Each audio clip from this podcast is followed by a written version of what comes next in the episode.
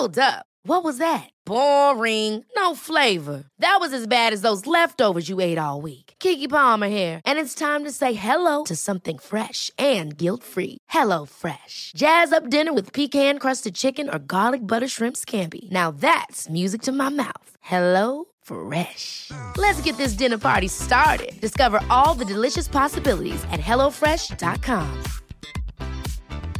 Quality sleep is essential. That's why the Sleep Number Smart Bed is designed for your ever evolving sleep needs. Need a bed that's firmer or softer on either side? Helps you sleep at a comfortable temperature? Sleep Number Smart Beds let you individualize your comfort so you sleep better together. JD Power ranks Sleep Number number 1 in customer satisfaction with mattresses purchased in-store. And now, save 50% on the Sleep Number limited edition Smart Bed for a limited time. For JD Power 2023 award information, visit jdpower.com/awards. Only at a Sleep Number store or sleepnumber.com.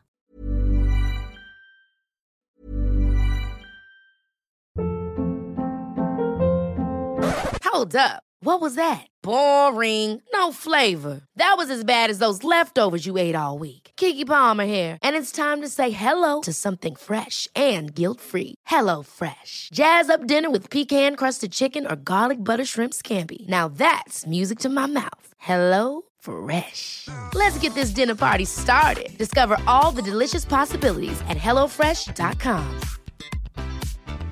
Quality sleep is essential. That's why the Sleep Number Smart Bed is designed for your ever evolving sleep needs. Need a bed that's firmer or softer on either side? Helps you sleep at a comfortable temperature? Sleep Number Smart Beds let you individualize your comfort so you sleep better together. JD Power ranks Sleep Number number 1 in customer satisfaction with mattresses purchased in-store. And now, save 50% on the Sleep Number limited edition Smart Bed for a limited time. For JD Power 2023 award information, visit jdpower.com/awards. Only at a Sleep Number store or sleepnumber.com.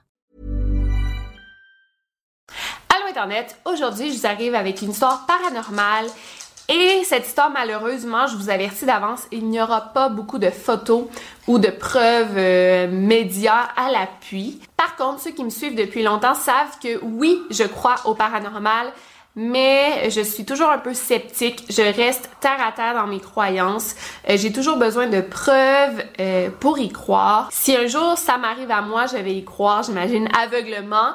Mais comme j'ai jamais rien vécu de paranormal, moi-même, j'ai toujours une petite réticence à croire aux histoires de possession, des histoires de maisons hantées et tout. Dans ce cas-ci, je vais vous parler d'un cas de possession qui a eu lieu en 2008, donc ça fait pas si longtemps. L'histoire provient d'un article de genre 10 pages sur le sujet qui a été écrit par un psychiatre, un docteur et cet homme tente de prouver que oui, les cas de possession existent. Et c'est un article scientifique. En fait, j'ai dû euh, entrer sur la bibliothèque de mon université pour avoir accès à l'article, sinon fallait payer ou fallait être inscrit au journal scientifique. Donc, euh, je vais essayer de mettre des petites photos vidéo, mais vraiment, il n'y a aucune preuve sinon écrite de ce cas de possession et la victime veut vraiment garder l'anonymat. C'est pourquoi on n'a pas beaucoup de choses sur le sujet, mais c'est l'un des cas les plus sérieux et que j'ai pu voir dans mes recherches sur euh, les cas de possession démoniaque. Restez là.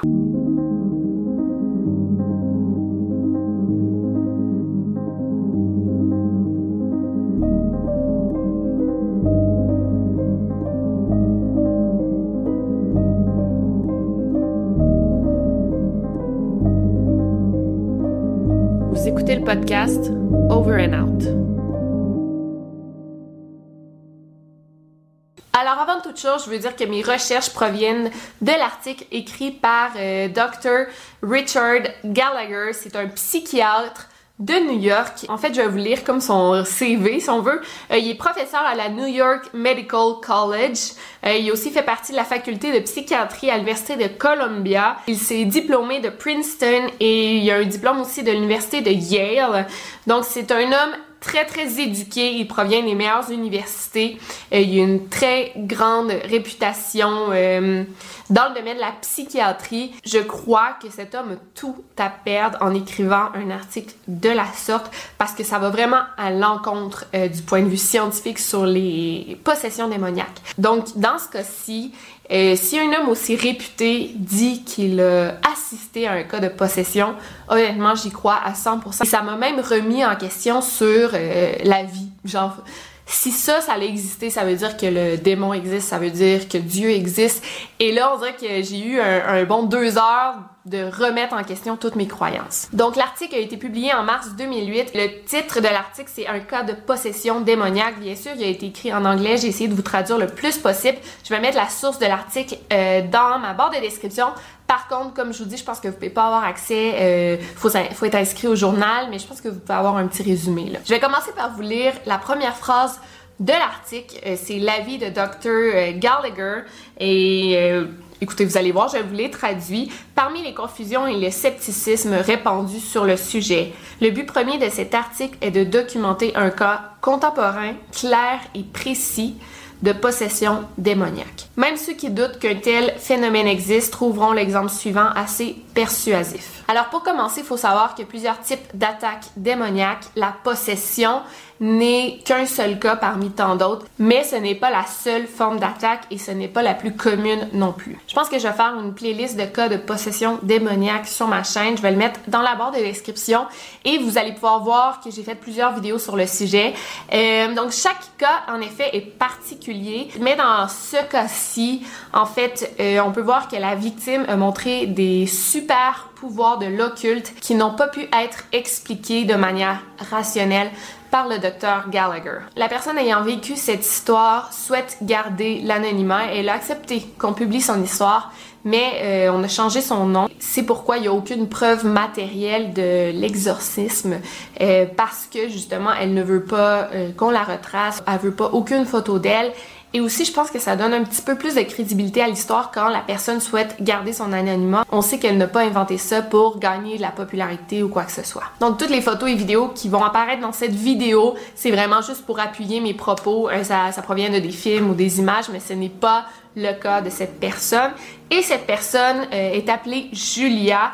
Par contre, comme je vous dis, ce n'est pas son vrai nom. Alors, Julia, c'est une femme dans la quarantaine qui vient des États-Unis. Euh, quand elle a commencé à vivre euh, des événements paranormaux, elle s'est rendue au clergé de sa paroisse pour leur partager ce qu'elle vivait. Mais très vite, elle a été référée à un prêtre exorciste qui a d'ailleurs collaboré à l'écriture de cet article. Depuis le départ, Julia était convaincue qu'elle avait été attaquée par un démon ou carrément par Satan en personne. Après s'être longuement fait évaluer, euh, c'est là qu'elle a rencontré le docteur Gallagher. Et contrairement à ce qu'on croit, euh, dans les cas de possession, c'est très commun que les prêtres font appel à des psychiatres, des psychologues ou des professionnels de la santé pour pouvoir avoir un appui euh, scientifique parce que dans la plupart des cas c'est des cas de maladie mentale c'est pas toujours des cas de possession donc les prêtres sont assez raisonnables là-dedans ils disent ok on va faire appelle à un deuxième avis pour être sûr de notre diagnostic. Faut savoir aussi que Julia avait grandi dans une famille catholique toute sa vie, mais au bout d'un moment, elle n'était plus croyante, elle trouvait pas que c'était une religion qui la touchait particulièrement.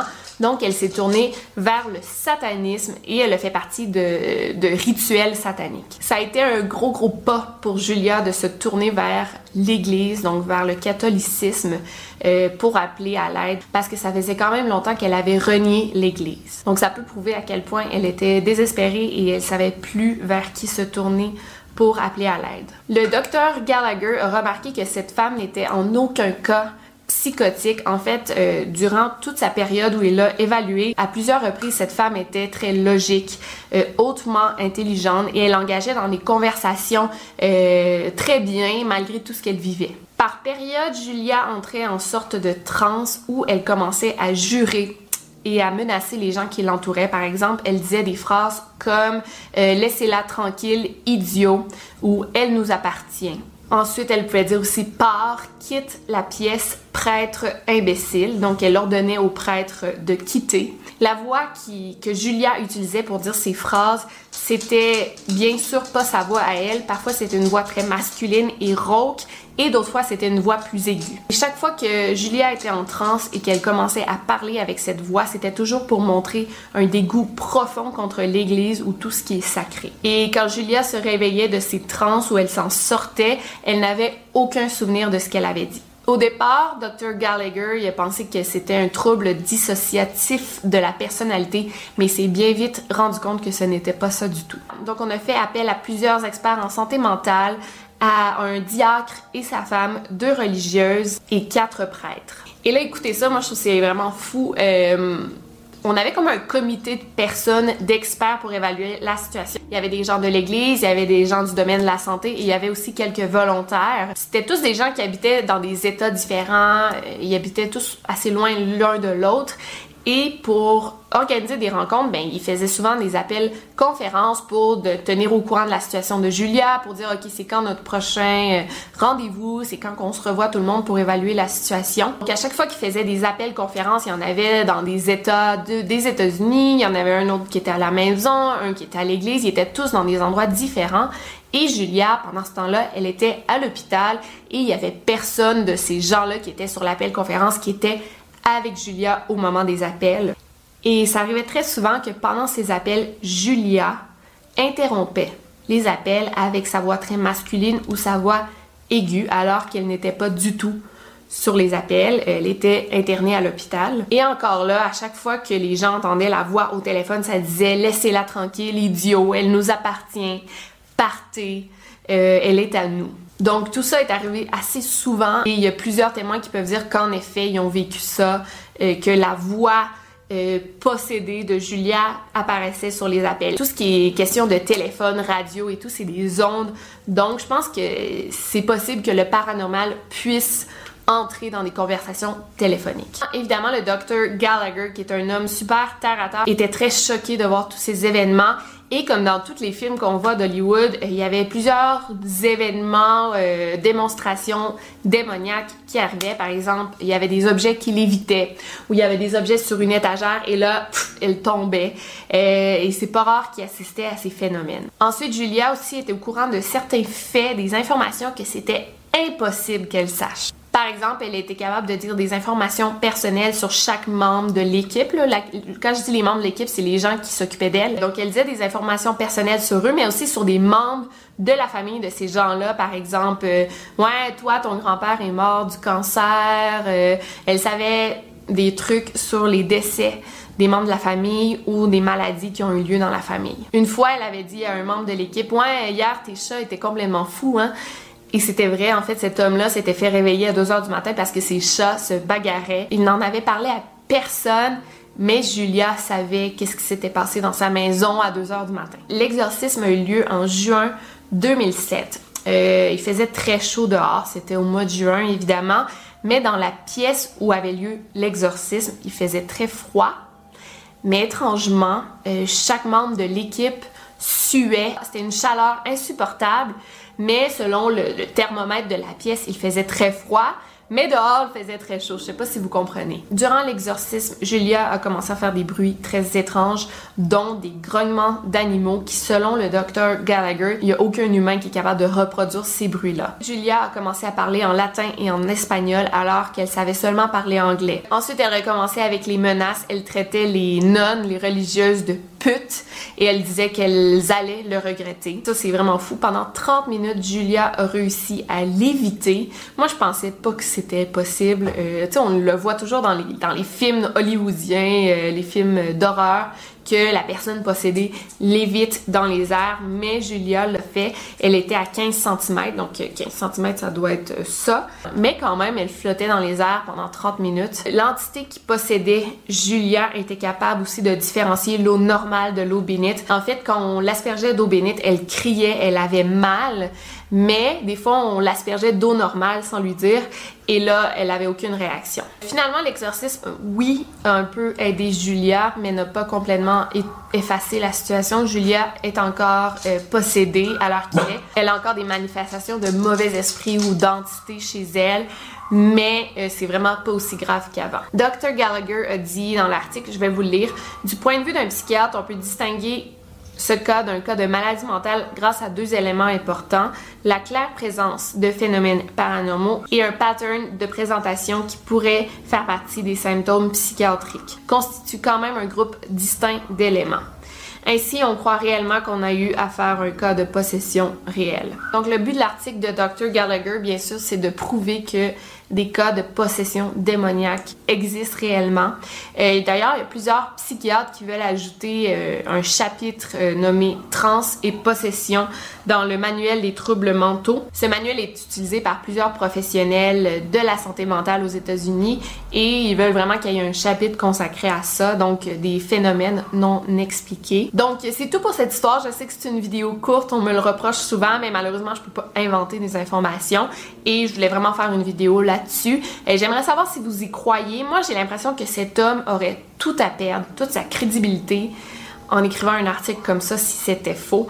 Et même dans ce cas-ci, que d'après moi c'est réel, eh bien il y a plusieurs euh, collègues de travail qui l'ont critiqué pour cet article parce que ça va à l'encontre de tout ce qu'ils apprennent à l'école et c'est vraiment un cas de possession non expliqué. J'aurais aimé avoir évidemment des preuves matérielles de cette possession. C'est sûr qu'il y en a qui existent parce que ça a eu lieu en 2007-2008. Donc c'est sûr qu'il y a des photos qui ont été prises, mais d'après moi, on n'a pas accès à ça. Ça doit être dans les dossiers secrets du Vatican ou quelque chose comme ça. Donc si vous avez aimé cette vidéo, laissez-moi un gros thumbs up. Et sinon, on se revoit très bientôt pour une nouvelle vidéo. D'ici là, n'oubliez pas de garder l'œil ouvert. Over and out.